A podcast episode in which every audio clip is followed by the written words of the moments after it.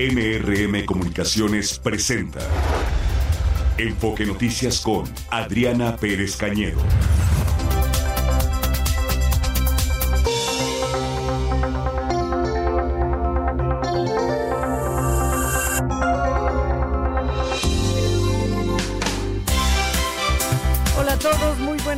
Último lunes de este mes de enero del 2024, segunda edición de Enfoque Noticias desde la capital de la República Mexicana. El presidente Andrés Manuel López Obrador aseguró que la cifra de homicidios cometidos durante su sexenio no es motivo para revisar o cambiar la estrategia de seguridad, pues la interpretación de los datos depende de cómo se vean las cosas. No puede ser, no, mire, por más que, por más que no. A ver, que le diga a los deudos de esos 170 mil personas que han fallecido en lo que va de esta administración. No, no ha muerto. Depende de cómo se vean las cosas. Puede que esté medio vivo, puede que esté medio muerto. No, pero no es motivo para revisar la estrategia de seguridad. No. Eso quiere decir que está funcionando lo que él llama estrategia de seguridad, de, de acuerdo a abrazos, no balazos. Depende de cómo se vean las cosas, así lo dijo el presidente en la mañana. Pues sí, ¿verdad? Miren, comparativos no están de más para que nos ubiquemos en la irresponsabilidad y la falta de sensibilidad de estas declaraciones. En el sexenio de Felipe Calderón se cometieron 121.613 homicidios. Horrible. En el de Enrique Peña Nieto ocurrieron 157.158. Más horrible porque fueron más. Pero en lo que va de la actual administración, y todavía a este señor le quedan cinco meses, van 172.096. 172.096. Pero no es motivo para revisar o cambiar la estrategia y depende de cómo se vean las cosas. A ver cómo ve esto el presidente López Obrador. Para no variar, fin de semana violento en el país. Un ataque armado durante un funeral en Ciudad Juárez, seis muertos, dos heridos. Además, el cadáver era de alguien que habían ejecutado. O sea, agreguémosle el muerto que ya estaba muerto pero que habían matado antes. Perdón, pero pues era un muerto que ya estaba muerto y llegan a matar a sus deudos. Seis muertos, dos heridos. Y una emboscada contra policías en Celaya. Tres presuntos delincuentes fueron abatidos y un uniformado herido. Tres muertos y dos lesionados en un ataque armado en el interior de un centro nocturno en Hermosillo, Sonora. Tres muertos. En Cuitláhuac, Veracruz, fue asesinado Alejandro Naredo, líder regional del PRD, un político más asesinado en este proceso electoral. En Tamaulipas fue asesinada una tía del futbolista Rodolfo Pizarro, después de que sujetos armados ingresaron a su domicilio en Ciudad Madero y su mamá resultó lesionada. Fue asesinada una tía y la mamá lesionada. Una más. Cuatro personas asesinadas en un domicilio de Felipe Carrillo Puerto en Quintana Roo.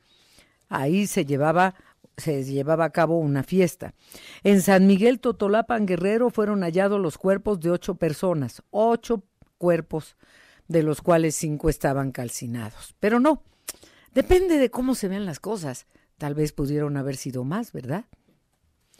Bueno, vamos a cambiar de tema. Hay otras cosas que también pasan y que, bueno, esto, por ejemplo, ha resultado un escándalo importante que nos hemos enterado de la filtración de datos personales de periodistas que cubren la conferencia matutina, pero hasta por debajo de la lengua investigaron a quienes acuden a la mañanera. Pero dice el presidente que es guerra sucia y que es espionaje y que fue un hackeo y acusa que esto se hizo para sembrar la idea de que su gobierno persigue y censura. Así lo dijo es para sembrar la idea de que mi gobierno persigue y censura. No. Y el Comité de Moléculas Nuevas de COFEPRIS emitió una opinión favorable a la vacuna mexicana patria contra el COVID. ¡Ay, qué bueno! Era la de emergencia de hace tres años. Qué bueno que era una emergencia, ¿eh? y en caso de completar exitosamente todas las etapas de previsión, podrá obtener la autorización para uso de emergencia. Pero ¿de cuál emergencia ya? Si además el virus ya mutó y cuando se hizo la vacuna patria, pues era para para lo que estaba en su momento hace tres años. Bueno, más bien cuando se empezó, cuando se presumió, cuando se dijo que era mexicana, que por cierto la investigación no fue mexicana, pero pues forma parte de, de lo que hay que decir, aunque no sea cierto. Y llegó a México el primer embarque del año con 2.8 millones de vacunas Abdala contra el COVID, esas que poca gente o casi nadie se quiere poner pero serán utilizadas para reforzar la campaña nacional de vacunación invernal 2023-24. A partir de hoy y hasta el 23 de febrero se realizará la dispersión bancaria del pago adelantado de dos bimestres a beneficiarios de los programas del bienestar. Esto tiene que ser así por la veda electoral. El depósito se realizará de acuerdo con la letra del primer apellido. Para más información se puede consultar el sitio gov mx diagonal bienestar. Es a partir de hoy y hasta el 23 de febrero.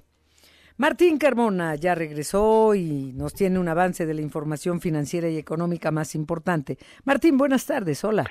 ¿Qué tal, Adriana? Buenas tardes al auditorio. Será semana de reunión de la Reserva Federal en los Estados Unidos. Inicia mañana y termina el miércoles, donde se espera que no haya movimiento en la tasa de interés. Ante esto, hoy el precio del dólar se incrementa a 7 centavos hasta 17.23, pero se estima que habrá tranquilidad en tanto no se confirme esta situación y sobre todo el comunicado de la Fed explicando cómo está viendo la actividad económica en ese país. A partir de ahí, pues definirá mucho de lo que haga la Junta de Gobierno en la reunión próxima. La Bolsa Mexicana de Valores gana 0.19%, el Dow Jones avanza 0.03% y los precios del petróleo bajan casi un dólar, el de Europa 82 dólares. La información por ahora, Adriana. Muchísimas gracias y hasta el rato, Martín Carmona. Allá estaremos, buenas tardes. Sí, acá en cabina. Ahora está en su oficina, aquí a unos metros. El próximo domingo 4 de febrero habrá elecciones presidenciales y legislativas en El Salvador. Eh, es una contienda sin competencia porque el actual presidente Nayib Bukele tiene asegurada la reelección. Eso es lo que dicen las encuestas que él encabeza muy por encima de sus competidores, que son Manuel Flores del partido izquierdista Frente Farabundo Martí para la Liberación Nacional y Joel Sánchez de una alianza derechista, alianza derechista republicana nacionalista. Es que Allá no hay nada de abrazos, allá a la cárcel. Lo han acusado de violaciones a derechos humanos, sí, de violaciones a derechos humanos a los delincuentes, pero ha puesto a raya y ha puesto orden a su país. Y por eso su popularidad. Le dicen gracias, señor Nayib Bukele, aunque lo acusen internacionalmente por violación a derechos humanos. Hemos visto las imágenes decenas, cientos en los patios de los penales, eh, en, calzones nada más, arrodillados y con los brazos amarrados, las, las muñecas amarradas detrás del, en la espalda, en la espalda. Pero así, llegó a limpiar literalmente. Son imágenes fuertes, pero hay temor de los delincuentes y los que ya están adentro pues algún día serán juzgados. Claro, esto suena a violación de derechos humanos.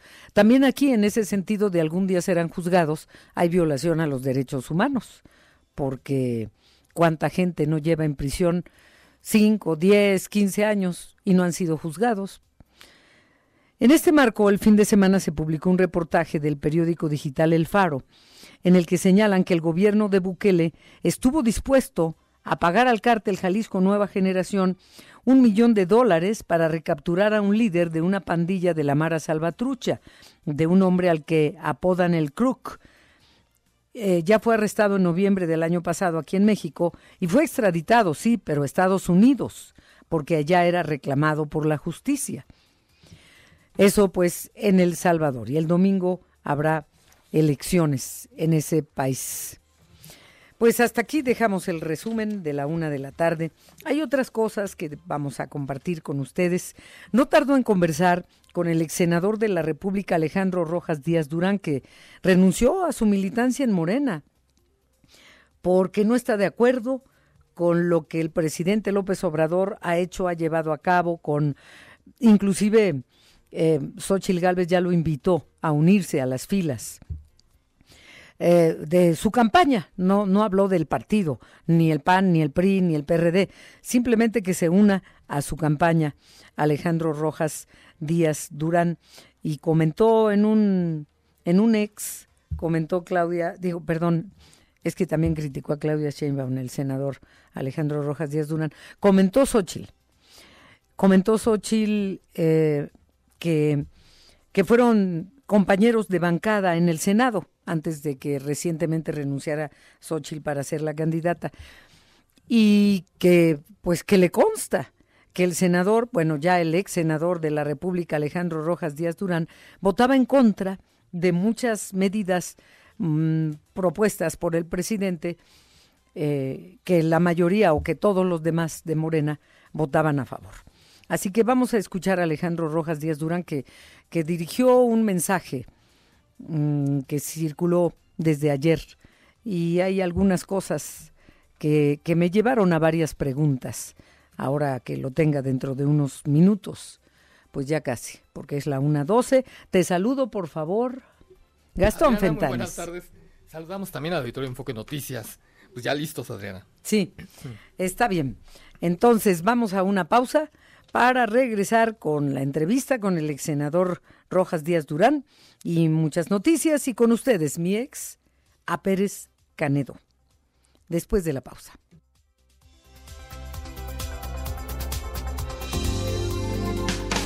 Vamos con nuestro compañero Sergio Perdomo porque el magistrado del Tribunal Electoral Felipe de la Mata eh, está preocupado por la creciente violencia y presencia del crimen organizado en las elecciones. Ha habido ya eh, asesinatos a candidatos, a precandidatos, en lo que va de la pre-pre-pre-campaña y de todos los partidos, o lo que les informaba en el, líder regional del PRD en el municipio de Cuitláhuac, Veracruz, fue asesinado. Entonces, pues de ahí las declaraciones que ha hecho el magistrado Felipe de la Mata. Sergio Perdomo, vamos contigo, por favor. Hola Adriana, un saludo, ¿cómo estás? Un saludo a la audiencia. Fíjate Adriana que el magistrado Felipe de la Mata Pizaña decidió salir de sus oficinas. Él es uno de los cinco magistrados que integran el Tribunal Electoral, los que van a calificar la elección presidencial. Y bueno, ya estuvo el viernes pasado en San Cristóbal de las Casas en Chiapas y ahora está en Toluca, Estado de México, el mismo tema, el crimen organizado, la narcodemocracia y demás. Y si es un tema importante, el magistrado del Tribunal Electoral imparte una cátedra, una conferencia magistral que se llama Elecciones y Crimen Organizado, el gran elefante en el cuarto. Ahora está en el Estado de México y el magistrado de la Mata Pizaña advierte que la incidencia de la delincuencia en comicios es un fenómeno real que está creciendo y hay que tomar el toro por los cuernos. Habla que incluso no en la elección que viene, la de este año en cuatro meses, sino para el 2030, el crimen organizado, el narcotráfico, estará tocando las puertas de la presidencia de la República, como ocurrió en Colombia, pues ya hace dos o tres décadas. Vamos a escuchar a Felipe de la Mata Pizaña, habla de que debemos hacer algo porque de lo contrario, pues tendremos una narcodemocracia. Así lo advirtió. Lo que creo que, y con esto cierro la idea, de verdad es hablar del tema, buscar soluciones, hablemos, pongamos cosas sobre la mesa, algunas serán buenas ideas, otras serán malas, pero hay un problema. Hablemos del problema, busquemos soluciones o nos vamos a conformar con tener una narcodemocracia, a que existan narcoelecciones. No, lo que tenemos que buscar es qué podemos hacer las personas de bien para solucionar este tema. Y creo que el problema es muy amplio. No solo es penal, no solo es criminal, también es electoral, es de gobierno, en fin, ¿no? es lo que yo podría decir.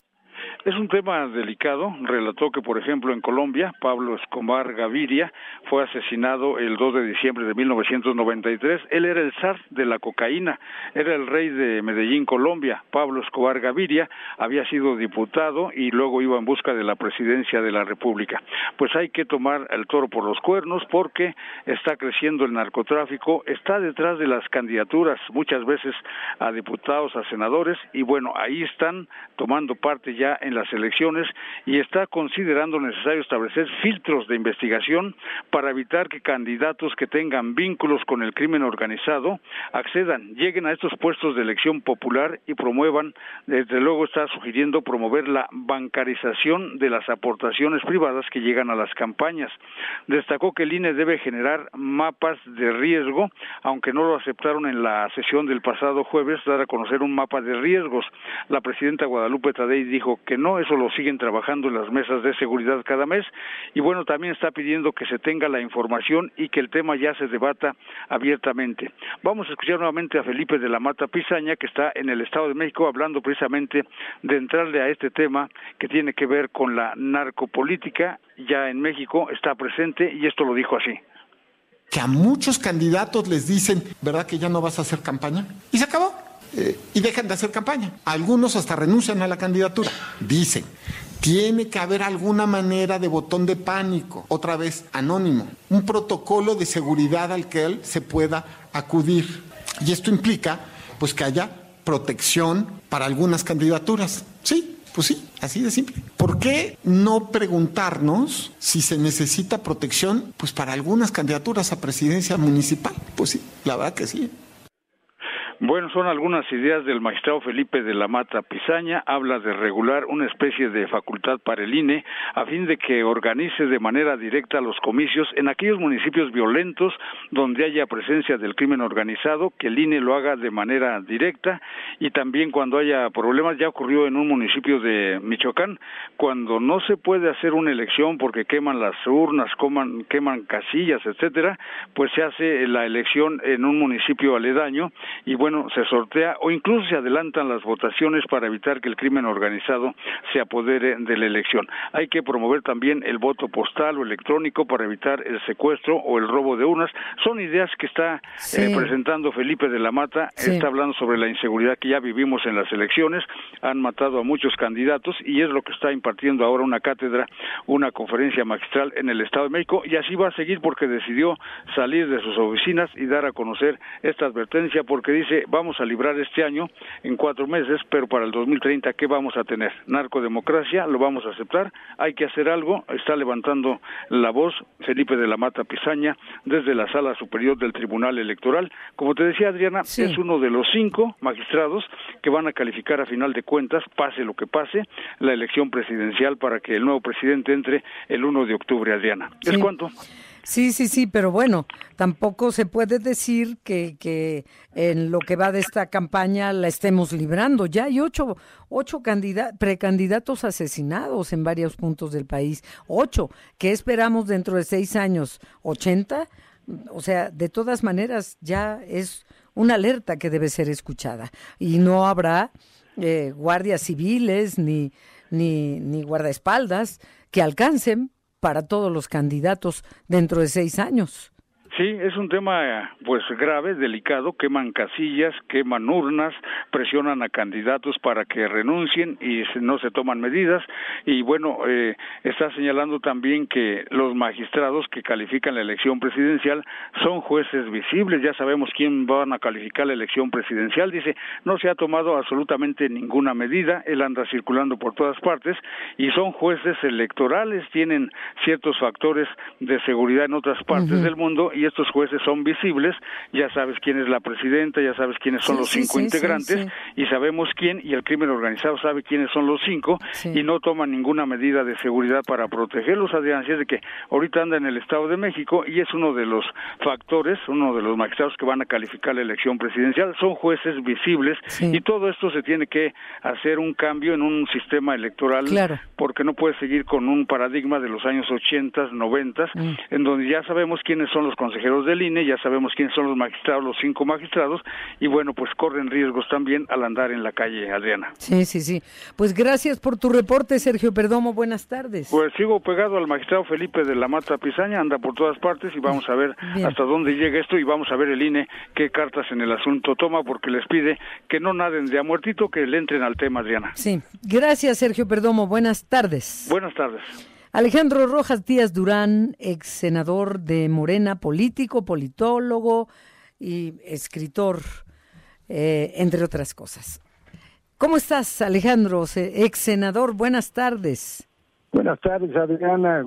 Gracias por el espacio y saludo a tu auditorio. Al contrario. Con mucho afecto. Igualmente, al contrario, gracias a ti por tomarnos la llamada, porque pues ayer circuló en redes un mensaje que tú diriges y para aquellos que no lo hayan visto, me gustaría que les digas en esta conversación cuáles son los motivos que te orillan a, a dejar Morena. Bueno, en primer lugar, por congruencia política, porque yo siempre he militado en la izquierda democrática y progresista de este país desde muy joven, desde que fui dirigente juvenil de la corriente democrática, al lado del ingeniero Cuauhtémoc Cárdenas y Porfirio Muñoz Ledo, y construimos un proyecto de nación que presentamos en el 2018 y que banderó como candidato el presidente Andrés Manuel López Obrador. En este proyecto de nación contenía todas las ofertas, los compromisos, los principios de el pueblo mexicano para promover un régimen político democrático, respetuoso de la Constitución, respetuoso de la división de poderes, que íbamos a fortalecer los entes constitucionales autónomos como el INE, como el INAI, que íbamos a fortalecer la autonomía de la Suprema Corte de Justicia de la Nación, que íbamos a respetar la autonomía del poder legislativo, que íbamos a respetar la libertad de expresión y a los periodistas, que íbamos a respetar la edad ideológica partidista, que íbamos a incluir a todos los sectores sociales, a las clases medias, a los campesinos, a las causas feministas, a las causas ambientalistas, a las causas de los jóvenes, a las causas de los micro y pequeños empresarios en México que generan el 89% del empleo en México, que íbamos a ser un país, un país incluyente, democrático, vibrante, y que íbamos a ser respetuosos de las libertades públicas y de los derechos políticos de todos los mexicanos y que íbamos a reconciliar al país, que lo íbamos a pacificar, que íbamos a darle seguridad a los mexicanos. ¿Y nada de eso ha sido, nada de eso ha sido una realidad, Alejandro? Pues no, no ha sido, claro que no ha sido la realidad, sino por el contrario, hemos hecho prácticamente todo lo que dijimos que no íbamos a hacer, lo estamos haciendo, incluyendo que dijimos que íbamos a disminuir a hacer un lado esa mafia del poder que tanto daño le hizo a México. Y hoy esa mafia del poder desayuna, come y cena en Palacio Nacional y hoy los megarricos y la oligarquía mexicana ha duplicado su fortuna porque ha sido beneficiaria de concesiones, de permisos, de contratos que se le asignan en el 80% federal, en donde el, el, el pueblo de México hoy gasta el doble para comprar una canasta básica, aunque se haya aumentado el salario mínimo por la inflación y porque efectivamente no hay redistribución de la riqueza. Y, las medicinas también, Alejandro. Bueno, yo abono a lo que estás diciendo, pero eh, uno de los puntos que me llamó la atención de lo que Xochil Gálvez dice eh, en, en, su ex, eh, que en el que te invita a incorporarte a su equipo, ahora nos dirás si te unes a ella o no es que dice, curiosamente, leo textual, curiosamente Alejandro y yo éramos vecinos de Curul. Ahí en el Senado de la República nos apoyó en muchísimas votaciones porque él no coincidía, por ejemplo, con la militarización, no coincidía con poner fin a las instituciones democráticas. Es, es lo que nos estás diciendo, o sea, mm, estás renunciando ahora Morena, pero antes te manifestaste oponiéndote a lo que ahora nos estás declarando aquí. No votaste a favor de las propuestas de Palacio Nacional para después renunciar. Entonces, digamos, eso le da fuerza a tu renuncia Morena. ¿Te irás con Xochil Gálvez? Me hizo favor de invitarme, agradezco el gesto de Xochitl Galvez al abrirme las puertas a su proyecto.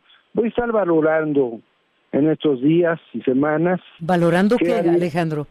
Valorando dónde participo, porque yo estoy eh, pensando, primero, sumarme a la ciudadanía para promover, primero, esta gran marcha el 18 de febrero. Quiero estar del lado de los ciudadanos, más que de los partidos políticos, porque esto es por México, no es por los partidos, no es por un solo proyecto, sino tenemos que despertar, así como hicimos en el 18, que millones de mexicanos teníamos la esperanza de un cambio de régimen, ahora creo yo que también tenemos que impulsar otro gran tsunami ciudadano que sepulte esta pretensión del presidente López Obrador para instaurar en México un maximato político, ahora representado con la máscara de Claudia Sheinbaum, en donde él siga con Morena como partido de Estado, consolidando este régimen autoritario y antidemocrático y militarista. Como bien señalas, yo mis posiciones las dejé muy claras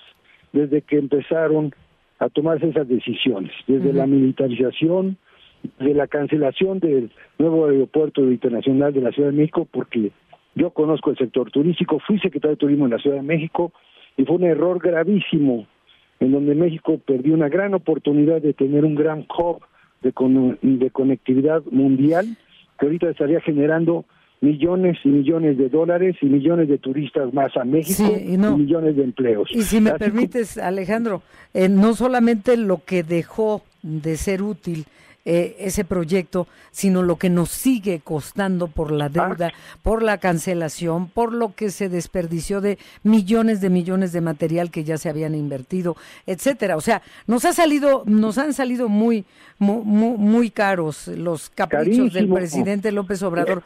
oye, tú dices em, en el mensaje que, que vi que circuló ayer eh, que la cuarta transformación se desvió. Eh, y está claro por todo lo que nos estás diciendo y por lo que se nos prometió en la candidatura y que no se está cumpliendo en la presidencia, en la realidad. Pero ah, la pregunta es, ¿qué pasó? ¿Por qué se desvió? ¿Por qué el presidente dijo no a la militarización del país y los ha empoderado como nadie? ¿Por qué, ¿Por qué lo que prometió no se ha convertido en realidad? Lo único que prometió, sí, fue eh, no construir el aeropuerto donde iba a ser. Pero de ahí en más no ha sido, no, no se han cumplido las promesas. ¿Qué desvió a, Morena y al presidente López Obrador? ¿Qué pasó? Bueno, desvió el proyecto original, ahí está enunciado el proyecto original, en donde decíamos que no íbamos a deforestar una selva, por ejemplo, ¿no? Por el capricho del tren Maya, que además nos va a costar casi 500 mil millones de pesos, igual de que nos va a costar el no haber hecho el, nuevo aeropuerto con detrimento del aeropuerto internacional de la Ciudad de México.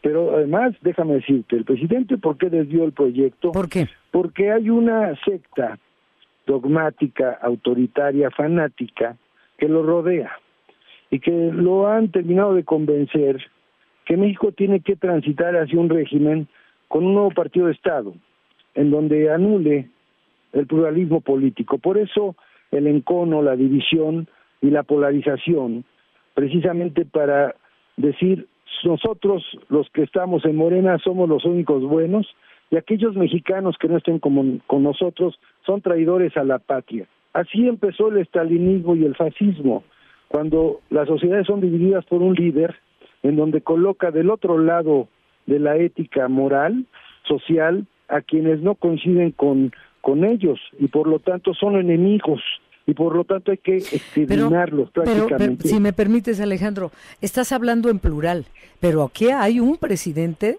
que es Andrés Manuel López Obrador. Entonces, ¿a quién o a quiénes obedece él más que a los a las promesas y a los compromisos que hizo como candidato? Mira, hay una agenda del Foro Sao Paulo que se acerca más a este eje de las dictaduras este, comunistas del continente, como la venezolana o la nicaragüense o la cubana. en donde, como todo el mundo sabe, estas son unas dictaduras. En, allá en Venezuela acaban de inhabilitar a una candidata opositora para que no compita. Pero aquí en, México, aquí en México, Alejandro. Estamos un paso de que eso suceda. Pero ¿a quién obedece el presidente López Obrador o a quiénes para haberse desviado, te vuelvo a hacer la pregunta, haberse desviado de los compromisos que hizo ante millones de mexicanos y los 30 millones de mexicanos que votaron por él? A esa agenda, lo que te estoy refiriendo, no solamente son personas, es una agenda Claro, hay militantes de Morena que están allí, muy cercanos a él, que no les voy a dar publicidad, pero que están allí, ¿no? Que son los propagandistas de estas tesis y que son los que están impulsando esta gente que el presidente la ha asumido con singular alegría señalando que va para allá. O sea, no, el presidente no ha ocultado sus intenciones. ¿Por qué quiere desaparecer al INAI? ¿Por qué no quiere que haya transparencia ni que se conozca los actos de corrupción que ha habido en su gobierno y que no les carben en el próximo sexenio, si es que ganara la oposición, todo lo que se ha hecho y que revisen todos los contratos y todas las decisiones de política pública.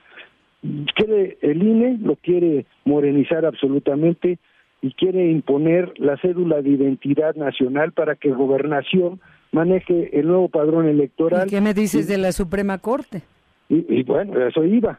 Y la Suprema Corte es para cerrar la pinza, porque es mm. el Poder Judicial en donde la Corte se convertiría en un brazo político, en un instrumento de represión política. Por eso yo sí hago una alerta, un llamado, para que los mexicanos estemos muy pendientes, porque de concretarse este proyecto, de morenizarse la Suprema Corte de Justicia de la Nación con perfiles de militantes dogmáticos, fanáticos, que, lo, que le tienen lealtad ciega y sumisa al presidente de la República, en ese momento deja ver certeza jurídica y deja ver Estado de Derecho en el país.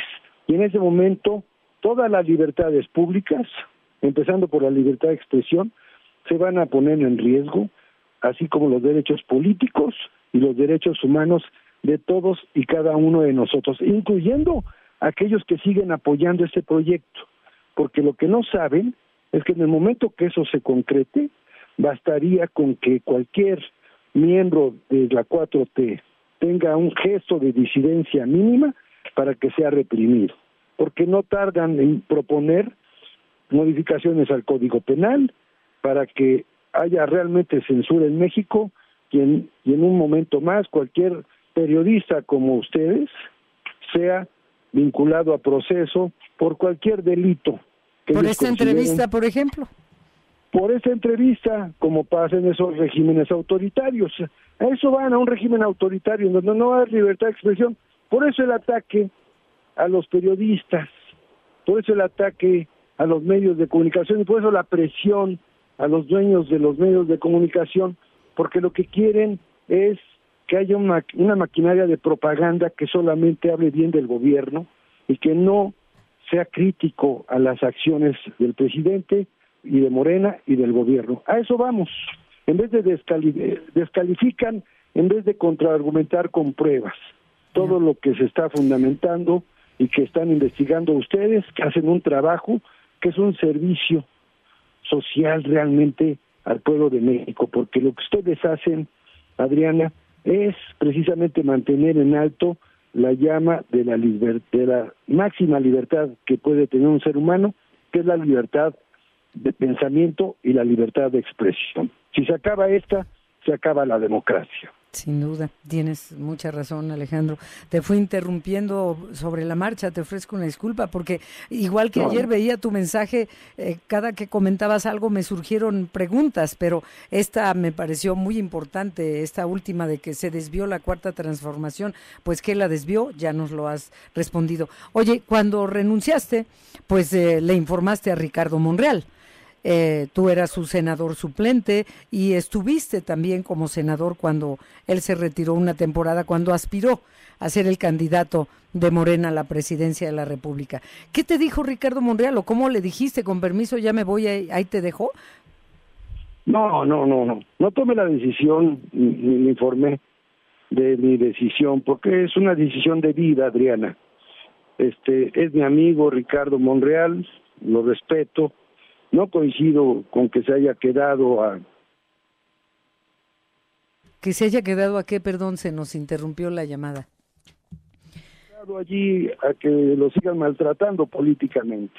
Es porque finalmente no le el trato que les dan a él, a Marcelo, que también es mi amigo, a mí no me parece, porque son son grandes políticos que tiene México, y que yo sé que en el fondo no he hablado con ellos, pero coinciden en mucho de lo que yo estoy señalando. Es decir, son decisiones de vida que solo consulto con mi familia, las tomo en mi soledad, en mi biblioteca, en mi reflexión, precisamente pulsando el momento político más adecuado para hacerlo. Y pienso que este era el momento de hacerlo antes de que se repartieran las candidaturas, para que no dijeran que yo ando tras una candidatura, ¿eh? Es cierto. Claro, se va porque no le dieron... No, pues no. Y, ahora menos. Oye, eh, hay gente del auditorio que dice Octavio Martínez, eh, se avienta las chidas el senador, pues ya no es senador y tampoco de Morena, Octavio. Y Judith, pues que te felicita, que ojalá y varios fueran como tú, eh, ver por los mexicanos y no por el presidente en turno. Judith dice eso. Y, y, bueno, atrás de esta, Antonieta Tapia dice, su invitado describe a la perfección lo que muchos nos incorporamos, salimos a las calles y no nos dieron difusión.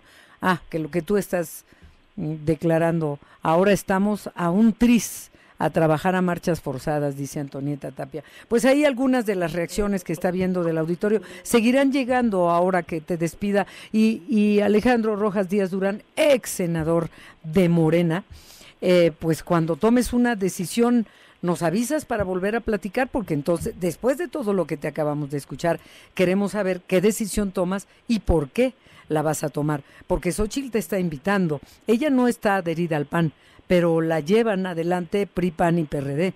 Y, cuando te escuchaba pensé, entonces, eh, movimiento ciudadano, no sé, no sé, ya tú sabrás. este, eh, pensé, pensé en voz alta. pero... Sí, no, te agradezco mucho, Adriana. Me han hablado todos los dirigentes partidistas, les agradezco mucho su, interés. Voy a platicar con todos, porque yo platico con todos, con mis colegas de Morena, porque además déjame decirte lo que dice tu auditorio y le agradezco a Octavio, a la señora Judith, que hablaron allí y Antonieta, contigo, y Antonieta. Muchas gracias por sus comentarios. Creo que yo solamente represento a millones y millones de mexicanos que fincamos las esperanzas en el 18 para que el futuro de la patria fuera diferente. Esos millones de mexicanos seguimos vigentes y presentes.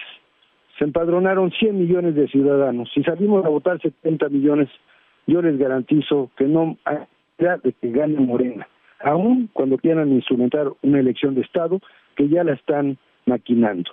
Ya está en operación el aparato del gobierno para hacer una elección de Estado, por lo que los ciudadanos, así como lo hicimos en el 18, ese tsunami popular, hay que repetirlo, pero ahora sí, con la misma reacción, la misma fuerza que se tuvo en el 18, pero más aún, porque ese triunfo tiene que ser totalmente contundente para que no haya de otra. Sí, para, que no sea cuestionable.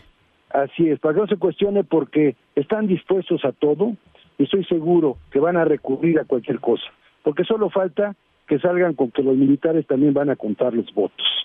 Eso no falta. no, no, no. y si ganan, y si ganan en el en, este año 24, ten la seguridad que en el 27 y en el 30 los militares van a contar los votos en este país. Así que están estamos advertidos, nos están avisando, ¿eh? Ahora sí que bajo, ahora sí que advertencia, no hay engaño. Alejandro Rojas Díaz Durán, gracias por, eh, como militante de Morena, habernos tomado la llamada siempre, por tus comentarios críticos, que tampoco es la primera vez que te expresas así aquí de tu propio partido y de las decisiones que tomaron. Esto, esto hay que recalcarlo. No fue de la noche a la mañana que, que cambiaste de opinión. Ya venías manifestando tus inconformidades por las decisiones que se han tomado y te esperamos para la próxima para que nos digas qué va a ser de ti, de tu trayectoria, de tu vida política, porque tienes mucho que darle a México, Alejandro Rojas Díaz Durán. Muchas gracias y buenas tardes. No, gracias a ti, mi querida Adriana. Recuerden, la cuarta transformación se convirtió en la cuarta traición a México. Vamos a rescatar al país. Gracias, Adriana. A ti. Y a tu auditorio. Gracias. Buenas tardes. Buenas tardes.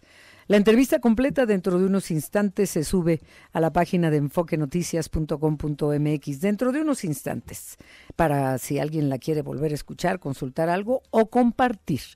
Vamos a una pausa. Está usted escuchando Enfoque Noticias por Radio 1000 en el 1000 de AM y Stereo 100 100.1 de FM. Regresamos con Adriana Pérez Cañedo.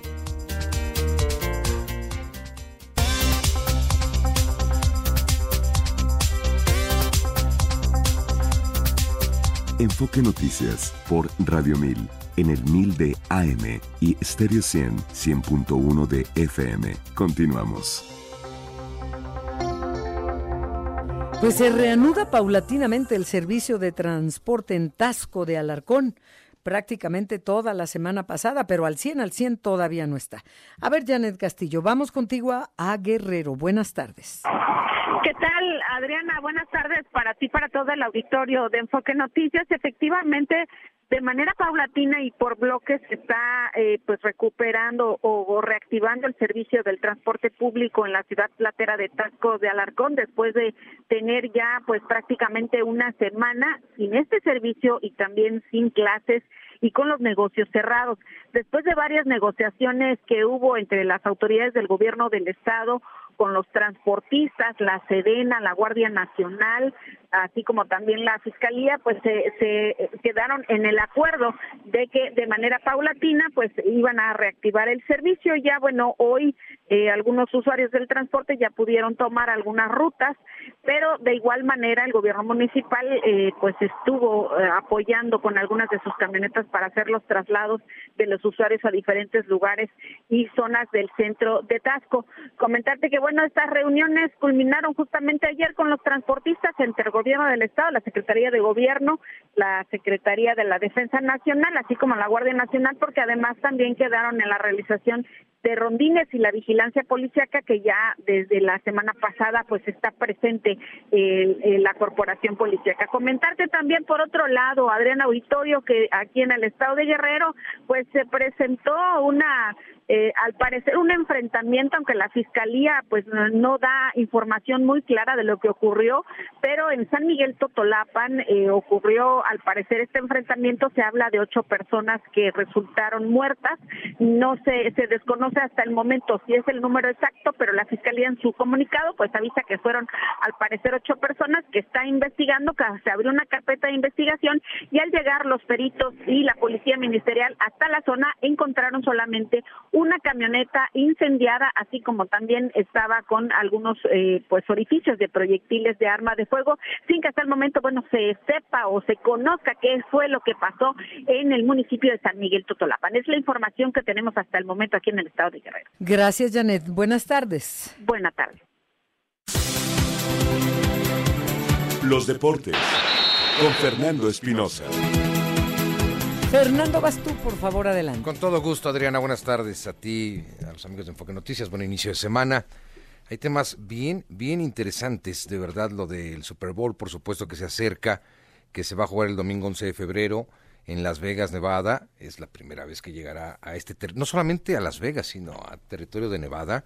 Bueno, pues ya tiene a los dos protagonistas, los jefes de Kansas City frente a San Francisco eh, 49ers, que por cierto ya tienen un Super Bowl jugado, fue en la temporada de 2019 y Kansas City le ganó a San Francisco 31-20. Ha sido un fin de semana sensacional, se quedaron los Cuervos de Baltimore que en algún momento, por haber sido el más dominador de la temporada, pues eran los favoritos para ganar incluso el Super Bowl. Y del otro lado, no entiendes cómo después de un dominio absoluto en la primera mitad, los Leones de Detroit se cayeron y regresó, dio la vuelta a San Francisco para quedarse justamente con este, con este eh, título de la Nacional y tener pasaporte al eh, Super Tazón. Así es de que el 11 de febrero es el, eh, la conquista por el gran título de uno de los eventos deportivos más importantes que es el eh, Super Bowl y que acapara la atención. Hablaban justamente de la, los boletos. mire, ya en reventa, evidentemente, no hay un boleto ya en venta directa ¿Qué puede ser, Adrián, amigos? 10 mil dólares, unos 195 mil pesos mexicanos, y hay boletos de reventa de hasta 48 mil dólares, o sea, 850 mil pesos mexicanos. Eso es lo que cuesta ir al Super Bowl ya en reventa, insisto. Los boletos más baratos, pues sí los pueden encontrar hasta en 10 mil pesos, ¿no? En 10 mil pesos, pero será el último lugar y en una zona donde seguramente te tape, este, no, no lo sé, algo, el cubetero a lo mejor, ¿no? La, la, cuestión es de que, este, pues es un gran, gran evento, eh, el Super Bowl, que está lleno ahora ya más de del tema social también con Kelsey Taylor Swift. Dicen, que dicen, una encuesta que hacía Weekend este fin de semana, fíjese nada más hasta dónde llega, que la influencia de Taylor Swift podría eh, llevar a 18% de los votantes a votar por el que ella dijera. El 18% de los votantes en Estados Unidos. Y ella era de Trump, ella era seguidora de Trump desde hace un buen rato que es una contra absoluta de Trump. Así es de que pues esto nos deja muy en claro toda la influencia que tiene la socialité, el fútbol americano, que él sí es mucho más allá que un touchdown y que una conquista de Super Bowl. Decirle, Real Madrid le ganó a Las Palmas 2 por 1. ¿Sabe cómo ganó el Madrid? Otra vez con el árbitro. No se vale. Un penal clarísimo sobre un jugador de Las Palmas. Luego Rodrigo le da un zape, como se dice vulgarmente, al portero de Las Palmas y no lo expulsan, lo amonestan. Dice, bueno, sí es agresión, pero pues no es para tanto. Así es de que pues ya lleva seis puntitos regalados el Madrid en este, en este camino. No así el Fútbol Club Barcelona, que no tiene que regalarle nada. Eh, Xavi se va a ir terminando la temporada. Perdieron cinco por tres ante Villarreal y es un golpe durísimo. ¿Sabe qué? Le preguntaron a Rafa Márquez el fin de semana sobre la posibilidad de llegar a ocupar el puesto de Xavi y dijo Rafa, bueno, pues sería una gran oportunidad que nadie la puede desperdiciar. Le han pegado con todo, le dicen buitre en España hoy a Rafa Márquez por de haber declarado que sí estaría dispuesto a llegar a ocupar el puesto de Xavi, que es uno de los hijos consentidos, no de la Porta, sino del barcelonismo. Y ya para cerrar, eh, con temas eh, importantes del abierto de Australia, lo ganó Sinner, eh, este italiano, que, es una sensación, ya se imagina cómo está loca Italia, toda Italia, tenía años que no conquistaban algo importante tenísticamente hablando, y le ganó a Medvedev, después de que iba ganando Medvedev los primeros sets 6-3 idénticos, los dos primeros, pierden los eh, tres restantes, y con esto, pues adiós, y ganó Arina Zabalenka, la rusa, a Sheng Kirwin, la china, en un idéntico 6-3 también, para conquistar, son los nuevos monarcas. Y está la nueva generación, Adriana, desde el 2005, o estaba Federer, o estaba Djokovic, o estaba Nadal, ya no están ellos. Eh, entonces, esta es la nueva generación real y ahora Yannick Sinner es el campeón de Australia. Son los deportes, Adriana, muchas gracias. Gracias a ti y esta mañana. Y nada más lo del chicharito fantástico, 40 mil personas para recibirlo el sábado en el estadio de Chivas, ahora haga responder en, en, la cancha. Ahora que haga goles. Que haga goles. Y por ahí irá de la fecha 12, ¿eh? No creen que inmediatamente estamos en la 3. Uh. En la fecha 12 porque pues este tiene que adaptarse otra vez y recuperar la rodilla. Gracias, Adriana. Buenas tardes. A ti, Fernando. Gracias. Buenas tardes. y vamos a una pausa. Vamos ahora a Tamaulipas con Enrique Jongitud, porque el secretario de Recursos Hidráulicos del Estado advierte, pues lo que ya sabemos, pero eh, ya se convirtió en una realidad la escasez de agua. Tres presas, tres presas están a punto de secarse en Tamaulipas y falta mucho para la temporada de lluvias. Vamos contigo, Enrique. Buenas tardes. Adriana, buenas tardes y un saludo al auditorio de Enfoque Noticias. Te comento que precisamente se trata de las presas Emilio Portes Gil, que está ubicada en el municipio de Jicotencal, en el sur de Tamaulipas, que esa presa está ahorita al 27.7% de su capacidad de llenado también eh, está en crisis la presa Las Ánimas en el municipio de Almante, que está al 15.7% de llenado, y la presa Vicente Guerrero en Padilla, que entrega agua para los productores de un distrito de riego, está al 9.7% de su llenado, es la presa que está eh, en peores condiciones. Aquí estamos hablando, Adriana, primero de agricultores de los distritos de riego 086, 092 y 002, que no tendrán agua ni para un riego, según nos lo confirmó Raúl Quiroga Álvarez, que es el secretario de Recursos eh, Hidráulicos del Estado. Eh, también te que en el caso de la presa Vicente Guerrero, que está al 9.7%, es la presa que surge de agua a la capital de Tamaulipas, a Ciudad Victoria. Y bueno, eh, hace muchos años estuvo el 7%, pero luego llegó un huracán y la llenó. En este caso, ya son ocho años que ha durado la sequía y las presas están al borde de, secarse.